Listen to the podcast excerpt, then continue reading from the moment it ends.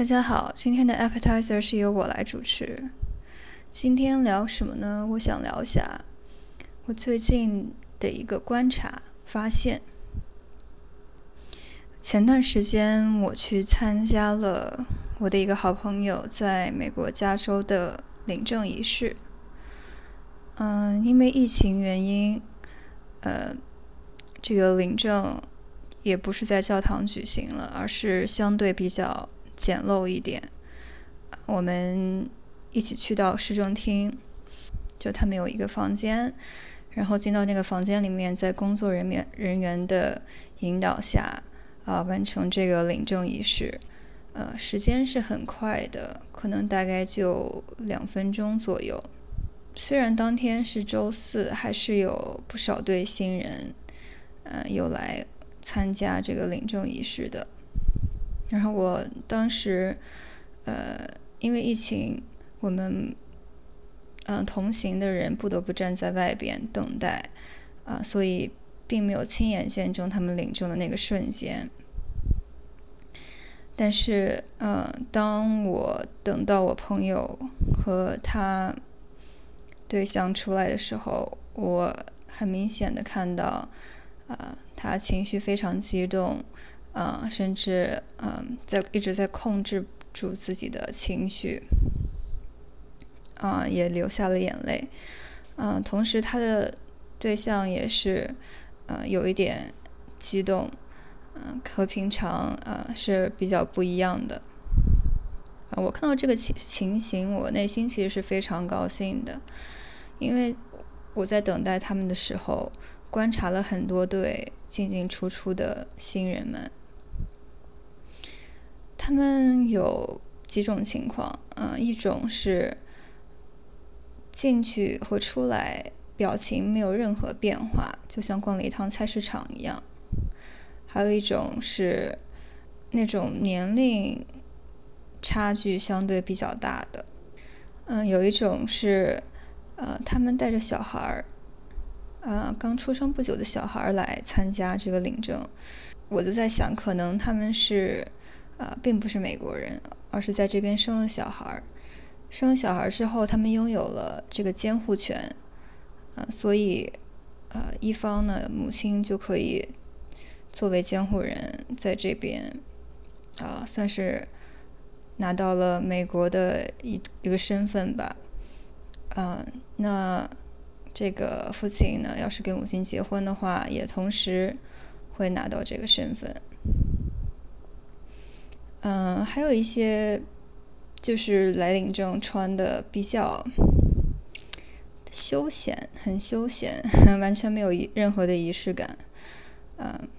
对，就是有一些各种各样的来领证的人吧。嗯，我其实说到我为什么为我朋友感到开心呢？因为，因为我觉得其实。领证这个场合，虽然大家貌似把婚宴看得更重要，但其实领证我觉得是一个非常具有价值和意义的场合，比婚宴要重要的多。为什么呢？嗯，因为婚宴的话，其实是我们为了给这些宾客让他们看到啊。啊，这对新人其实生活就是要开始新生活了，而且他们一定会爱着彼此，生活的很好之类的。但其实这个也有表演的成分在里面，毕竟，嗯，当你面对那么多宾客，你会提前准备诗词，提前准备很多东西，啊，你可能会流下热泪，可能会，嗯，喜极而泣之类的，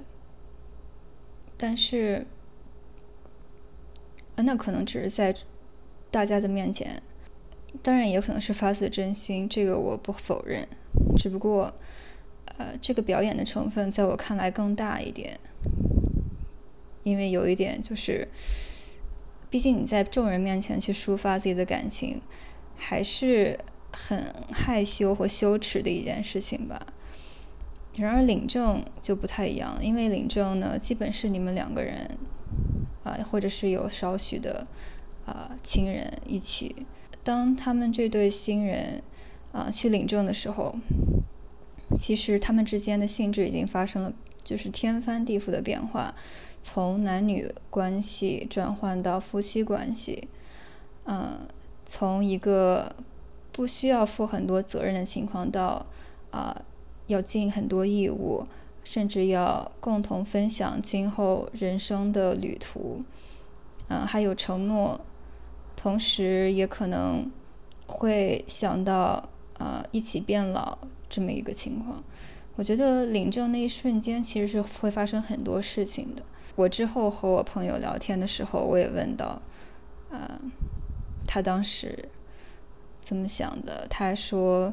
呃，当。呃，工作人员宣誓读誓词的时候，他内心其实是有在像过电影般的把他们俩之间发生的点点滴滴都都在那一刻啊生成在脑海里。嗯，其实我觉得领证就是这样的一种感觉。嗯，当他们当一对新人从领证的地方出来的时候，如果他们没有任何感情上的流露，